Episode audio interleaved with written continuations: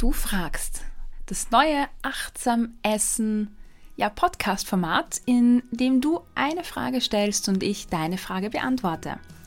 Die heutige Frage kommt von Andrea und äh, sie fragt, woher kommen, kommt eigentlich das emotionale Essen und wie kann ich das nachhaltig bearbeiten?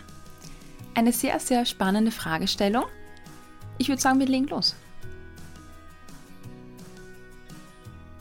Herzlich willkommen im Achtsam Essen Podcast, deinem Podcast für ein positives Körpergefühl und ein gesundes Essverhalten.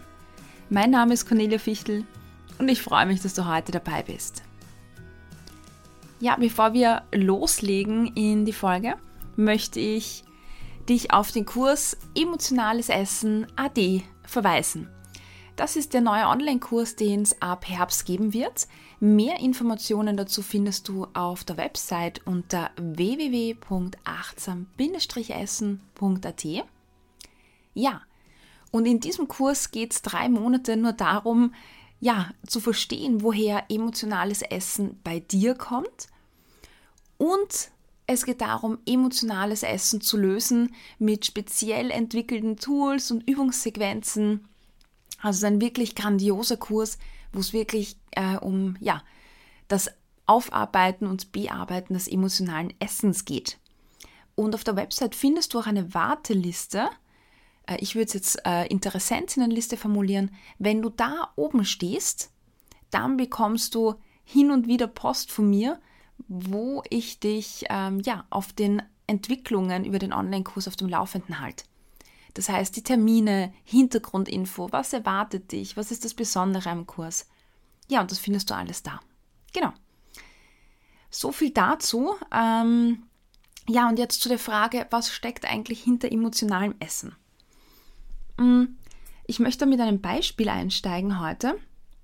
Äh, und zwar, ja, angenommen, du bist irgendwo eingeladen oder du bist in der Arbeit und hast da ja ein Meeting und auf dem Tisch, äh, auf dem Esstisch, auf dem Meetingtisch steht eine Schüssel mit lauter Keksen. Viele, viele verschiedene, ja, Kekse. Und wenn ich dich jetzt fragen würde, wie reagieren, ja, die Leute darauf, verschiedene Leute, dann könnten wir jetzt brainstormen, ja, was da am Ende rauskommt. Da stehen vielleicht manche Leute ähm, bei manchen Leuten steht vielleicht der Teller in der Mitte und die reagieren überhaupt nicht. Die lassen den Teller eiskalt stehen, so als würde er gar nicht existieren. Dann gibt es andere Personen, die starren ewig lang auf diesen Teller und nehmen sich dann einen Keks. Irgendwann. Andere greifen sofort zu. Die setzen sich hin und die Hand ist sofort in dieser Schüssel drinnen, äh, ohne jetzt, äh, ja, dass da viel Zeit vergeht. Andere schieben den Teller weg äh, und sagen, hey, gib das weg von mir, diesen Teller. Ja, das heißt ganz viele unterschiedliche Verhaltensweisen. Und jetzt ist natürlich die Frage, was löst diese unterschiedlichen Verhaltensweisen aus? Eine Situation, ein Meetingraum, eine Einladung mit einem Keksteller in der Mitte und ganz viele verschiedene, ja, mögliche Optionen, sich zu verhalten. Das heißt, zwischen der Situation und dem Verhalten muss irgendwas dazwischen stehen. Was könnte das sein?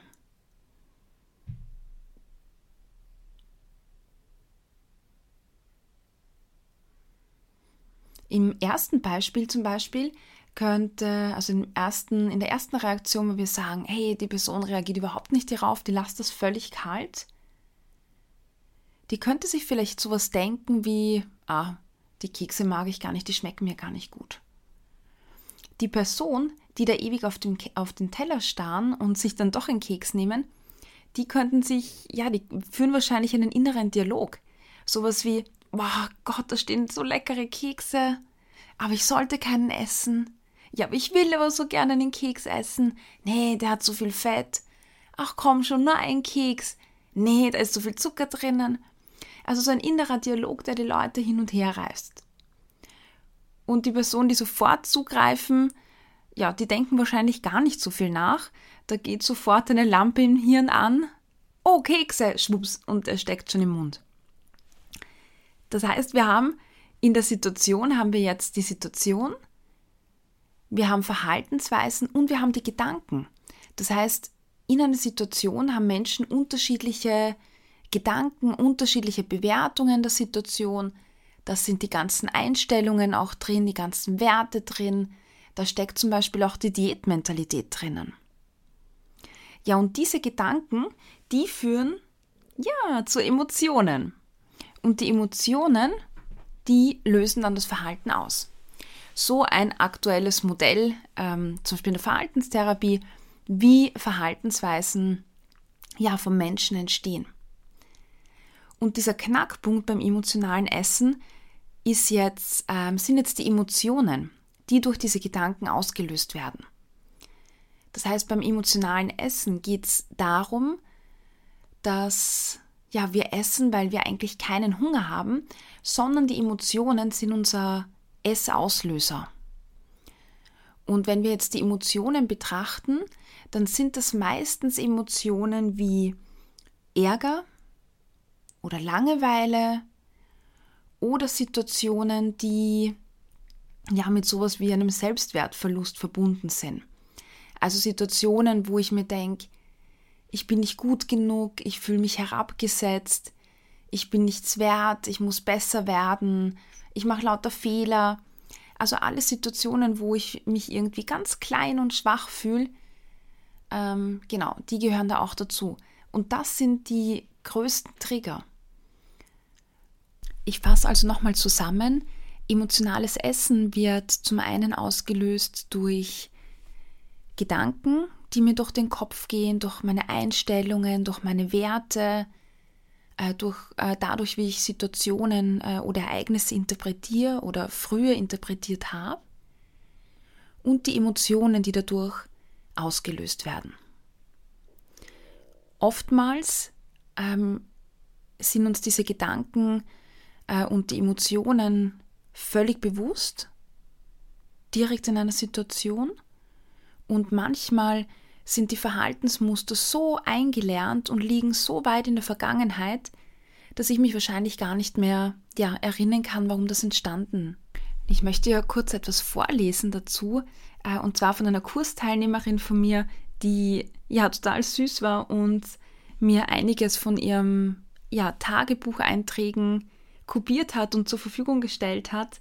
Und ja, mit ihrer Erlaubnis darf ich das auch ja, anonym verwenden.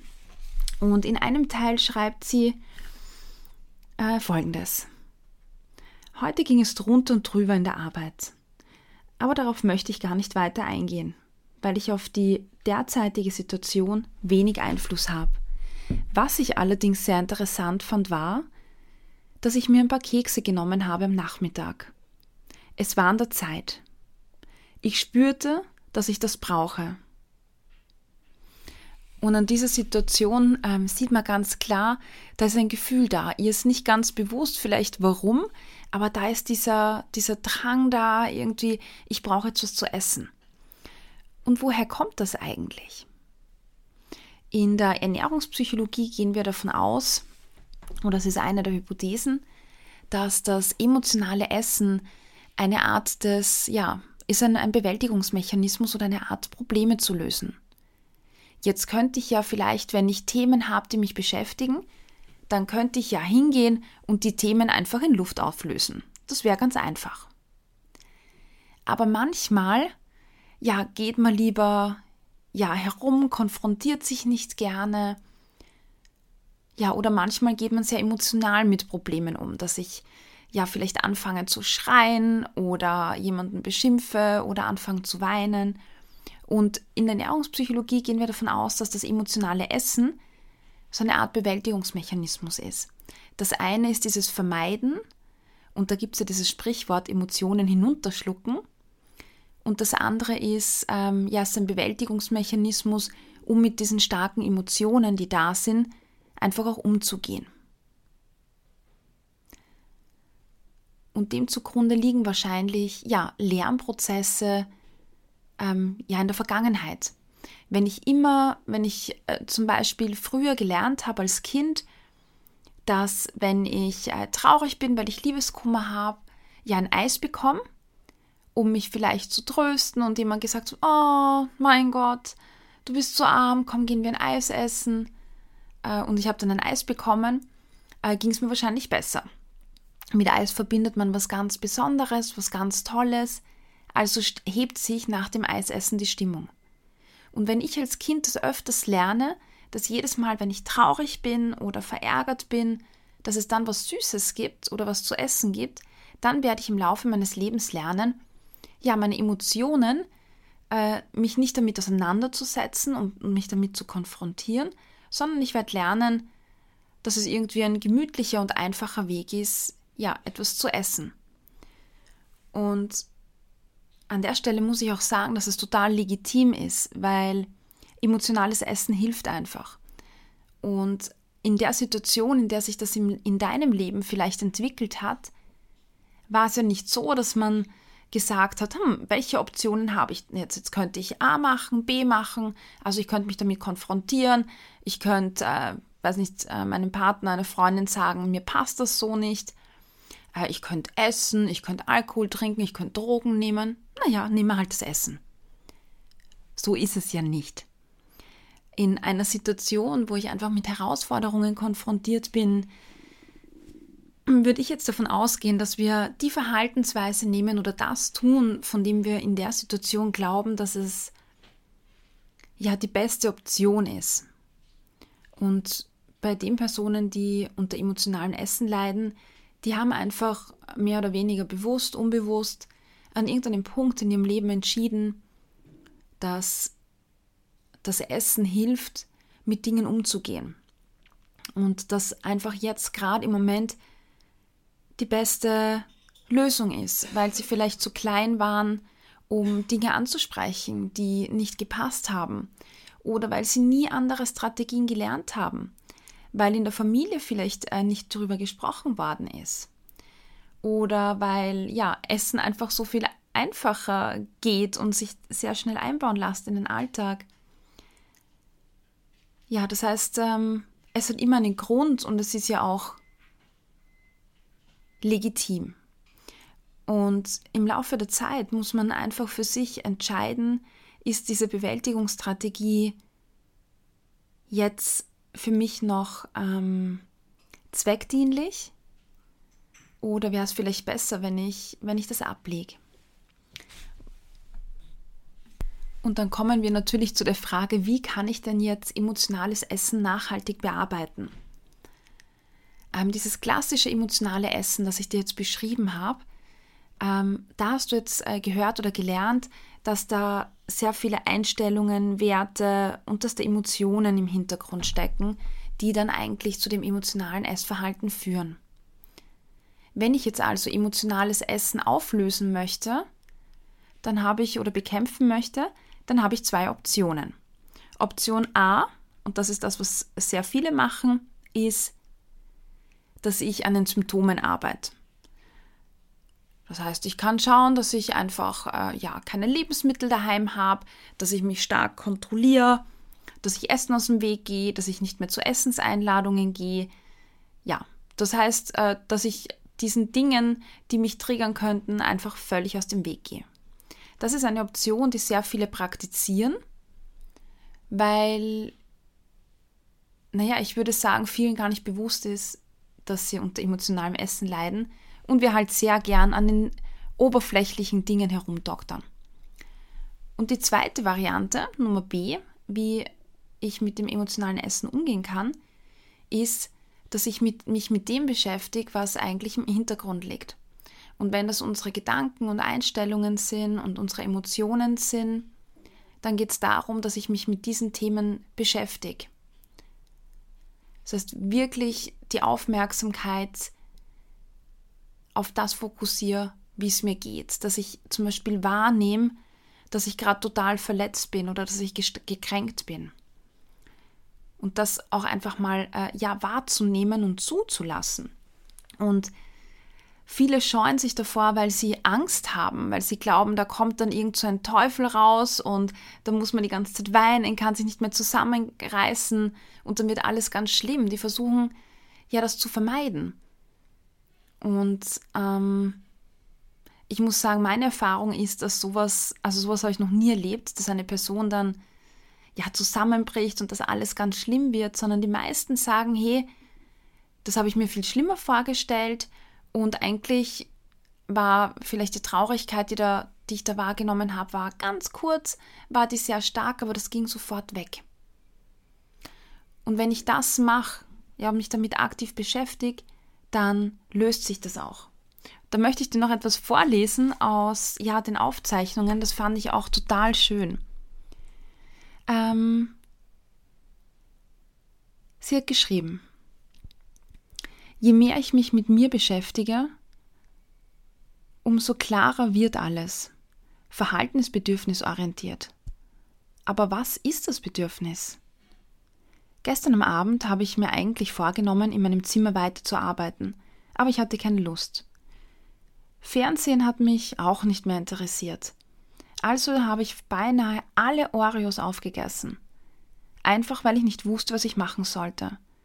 So irgendwie als Bestrafung. Komisch. Und pass auf, das ist, was sie jetzt schreibt. Es fühlt sich extrem, und extrem hat sie in Großbuchstaben und unterstrichen geschrieben, es fühlt sich extrem gut an, so etwas über mich selbst herauszufinden, weil mich das ähm, oder dieses Verhaltensmuster schon ewig begleitet. Essen, weil mich etwas anderes zu tun nicht freut und ähm, es damit zu entschuldigen, dass ich es nicht mache, weil es sowieso schon egal ist. Vollkommen irre, schreibt sie, aber vollkommen auf den Punkt gebracht. Also du siehst, dass also auch sie hatte Angst, sich damit zu konfrontieren und zu schauen, warum greife ich jetzt eigentlich zu den Oreos. Aber schlussendlich hat sie für sich festgestellt, hey, wenn ich äh, mir die Situationen anschaue und mich damit beschäftige, dann ja, geht das besser. Ja, und was bedeutet jetzt anschauen und mich damit beschäftigen? Äh, es gibt ja sehr viele Ratschläge oder Tipps, ähm, äh, quasi wie man das tun kann. Ähm, das heißt, du kannst dir Bücher schnappen, du kannst äh, sehr viel lesen, du kannst äh, Meditation machen, Du kannst dich in den Situationen, in denen es dir nicht gut geht, äh, hinsetzen und ja, mal erkunden, was da so durch deinen Kopf geht, ja, und, und welche Emotionen da dabei sind. Aber ich muss ehrlich sagen, ich habe die Erfahrung gemacht, dass diese Themen halt äh, ganz schwierig sind, alleine zu bearbeiten, weil wenn du Erinnerungen oder Situationen für dich äh, durcharbeitest, dann ist das alles so eine eine verkopfte Analyse oder es wird sehr gerne eine verkopfte Analyse. Und die ist durchaus wichtig. Also zu verstehen, warum man sich verhält, das ist durchaus wichtig. Äh, meine Erfahrung ist aber, dass dann auch viele kommen und sagen, ja, ich weiß, was meine Essauslöser sind. Das ist jedes Mal, wenn mein Chef kommt und sagt, du musst es bis morgen machen, ähm, dann fühle ich mich total unter Druck und gestresst und kann nicht anders und muss essen. Und ich weiß das alles. Aber was tue ich jetzt mit dem Wissen? Also das, was ich damit sagen will, ist, dass viele das Essverhalten vielleicht schon analysiert haben und du das vielleicht auch schon analysiert hast. Aber die Auseinandersetzung auf einer emotionalen Ebene hat noch nicht so stattgefunden. Ja, und ähm, natürlich das Unangenehme an der ganzen Sache ist, dass wenn ich herausgefunden habe, was mich so unter Druck setzt, ist natürlich auch, dass ich etwas verändern muss. Das heißt, ich muss da viel üben. Ich muss lernen zu erkennen, wann mir was nicht gut tut und wie ich das zum Beispiel merke. Ich muss vielleicht lernen, Nein zu sagen. Ich könnte auch draufkommen, so ging es einer, einer Coachie von mir, die draufgekommen ist, ja, ihr Job setzt sie so, so extrem unter Druck, ihr geht es einfach nicht gut, wenn sie in diesem Job ist, dass sie schlussendlich gekündigt hat. Das war für sie jetzt ein Prozess, der ja nicht von heute auf morgen ging, sondern das war vielleicht ja äh, ein Jahr oder länger, wo sie sich damit auseinandergesetzt hat. Aber die Frage ist auch, bist du äh, bereit, äh, wirklich auch da etwas zu verändern, auch wenn es vielleicht ja unangenehm wird. Das bedeutet auch, dass ich Personen vielleicht ähm, ja Dinge sage, dass ich mich abgrenze und sage, okay, du, dein Verhalten, das, das gefällt mir jetzt einfach nicht. Oder nein, ich habe heute keine Zeit für dich, weil ich brauche auch Zeit für mich. Mm, ja, das heißt nicht nur zu verstehen, woher kommen die Essunfälle, sondern dann die auch auf einer emotionalen Ebene bearbeiten, also wirklich das Hineinspüren und Lösungen finden. Und ich finde, das alles zu tun, ist in Coachings so viel einfacher, weil du jemanden an deiner Seite hast, der dich bei der Hand nimmt, der mit dir die Dinge durchbespricht, vielleicht mit dir Übungen macht, um, um ja, dich zu unterstützen, dich auch mit diesem emotionalen Aspekt zu beschäftigen. Äh, alleine ist das natürlich auch möglich, total schwer. Viele meiner Klienten interessanterweise, die bei mir sind, die haben sich zum Beispiel das Buch ähm, Das Kind, das innere Kind in mir muss Heimat finden ähm, von, ich glaube, Stephanie Stahl gekauft, ähm, die dann sagen, ah, da sind so viele Dinge drinnen, ähm, die machen auch die Übungen ganz brav. Ähm, also solche Bücher sind vielleicht für dich auch ganz gut für den Anfang, ja, um dich zu beschäftigen, was da im Untergrund ja schlummert ja, viele Glaubenssätze äh, sind da vielleicht dabei, äh, Leistungsansprüche, ähm, wirklich dieses Ich muss 120 Prozent geben und so weiter. Ja, genau. So ist das. Ja, und eine Sache beim emotionalen Essen ist vielleicht auch noch spannend. Ähm, viele verbinden mit dem emotionalen Essen nur diese Essanfälle. Also ähm, dieses Verlangen nach Essen. Und das allein macht jetzt nicht emotionales Essen aus. Weil diese Heißhungeranfälle zum Beispiel, die gibt es auch, wenn du ähm, Nährstoffhunger hast. Das heißt, wenn du den ganzen Tag nur Salat bist, äh, isst, dann kann es sein, dass du am Abend heimkommst und einfach so einen Kohldampf hast und dir alles dann daheim in den Mund schiebst. Das hat nichts mit emotionalen Essen zu tun, sondern das ist eher dieser Nährstoffhunger. Es kann auch sein, dass du zum Beispiel Essanfälle hast, weil du in dieser Abnehm-Diätspirale drin bist. Also je mehr du dich beim Essen einschränkst und äh, zum Beispiel Kalorien reduzierst, umso stärker steigt dann der Gusto auf, äh, ja, ich sag mal, verbotene Lebensmittel. Und dann entwickelt sich auch ein emotionales, eine Art von emotionalen Essen. Dieses Begehren und dieses Verherrlichen von zum Beispiel diesen Oreo-Keksen, die ich mir sonst immer verboten habe. Ja, und eine andere Form vom emotionalen Essen ist noch Binge-Eating. Ähm, das ist ein klassisches emotionales Essen, wo ja man den Kreislauf auch merkt zwischen ähm, innerlich unrund sein und zerrissen sein, dann dem Essen als, als Kompensation, um sich besser zu fühlen, um den Stress abzubauen, um den Druck abzubauen ja, und dann gleichzeitig dieses Kompensieren wieder im Hintergrund, ne, mit äh, sowas wie, ja, jetzt hatte ich so einen Essenfall, da habe ich jetzt so viel gegessen, jetzt muss ich mich heute zusammenreißen und darf nichts essen. Also so ein Kreislauf, das gehört auch zum emotionalen Essen dazu. Und bei all diesen Typen merkst du, dass es wichtig ist, einfach sich mit dem zu beschäftigen, was da ja, im Untergrund ist. Und ein mega, mega cooler, ähm, coole Gelegenheit, sich damit zu beschäftigen, ist zum Beispiel der Online-Kurs Emotionales Essen. Oder aber du kannst natürlich auch mal starten, indem du für dich äh, dich hinsetzt und regelmäßig meditierst und, und da einen Zugang zu dir findest.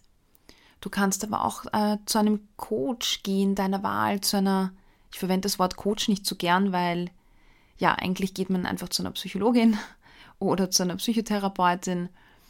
Ähm, aber egal, ich nenne es jetzt mal Coach, weil das für viele einfacher ist. Zu einer Person, wo du dich wohlfühlst, wo du vertraust, um ja an diesen Themen auch äh, zu arbeiten. Das hilft, glaube ich, ganz gut, um einfach auch Perspektiven, neue Blickwinkel, neue Perspektiven zu bekommen. Ja, genau that's it. Ähm, ich hoffe, es ist für dich, Andrea, jetzt klarer, was steckt eigentlich hinter emotionalem Essen. Ähm, ich habe das jetzt so ungefähr angenommen, äh, ähm, so ungefähr erzählt, weil es natürlich schwierig ist. Der Mechanismus ähm, ist natürlich bei jedem anders. Also jeder hat da andere Gründe. Deshalb kann ich jetzt nicht sagen, die Ursache ist, weil du mal als Kind nicht die Barbie bekommen hast, die du wolltest. Das ist einfach bei jedem anders und da muss sich jeder einfach auch anders äh, damit auseinandersetzen und beschäftigen. Ja, deshalb kann ich da jetzt ja nicht noch stärker drauf eingehen. Äh, und das mit dem Lösen, wie kann ich das nachhaltig lösen? Also wirklich mit diversen Methoden und Wegen äh, beginnen, dich damit zu beschäftigen. Und wenn du da eine Frage hast, kannst du mir auch gerne eine E-Mail schreiben. Dann ja, antworte ich dir gerne, schick dir äh, vielleicht ein paar Vorschläge auch, wie du damit umgehen kannst. Ja, damit sind wir am Ende des Podcasts, äh, der heutigen Podcast-Folge angelangt. Ein kleiner Hinweis noch, äh, gemeinsam mit FOMP Vienna, dem Veranstalter, dem Veranstalter für Poetry Slams, ja, veranstalte ich am 11. September einen Poetry Slam in Wien im Aera. Da geht es darum, dass wir unsere Stimmen erheben gegen ja, die Diätindustrie, den Schlankheitswahn und es werden ganz, ganz tolle Poetinnen kommen, die ihre Erfahrungen berichten. Ähm, ja, und sich da wegslammen auf der Bühne. Es wird kein Wettbewerb sein, das heißt, es wird eine Show sein, um da gemeinsam ja, für das Thema zu sensibilisieren und ja, allen zu zeigen, dass das ein Thema ist, das wir gemeinsam als Gesellschaft verändern können und wollen und dürfen und müssen. Also sei dabei. Mehr Infos findest du auf meiner Seite auf Facebook, auf Instagram und auf der Website kommt hoffentlich auch bald. In diesem Sinne, vielleicht sehen wir uns dort, das würde mich freuen, zumindest die Wienerinnen unter uns, die jetzt dabei sind. Ansonsten wünsche ich dir alles, alles Liebe und ja, wir hören uns dann nächste Woche. Bye, bye.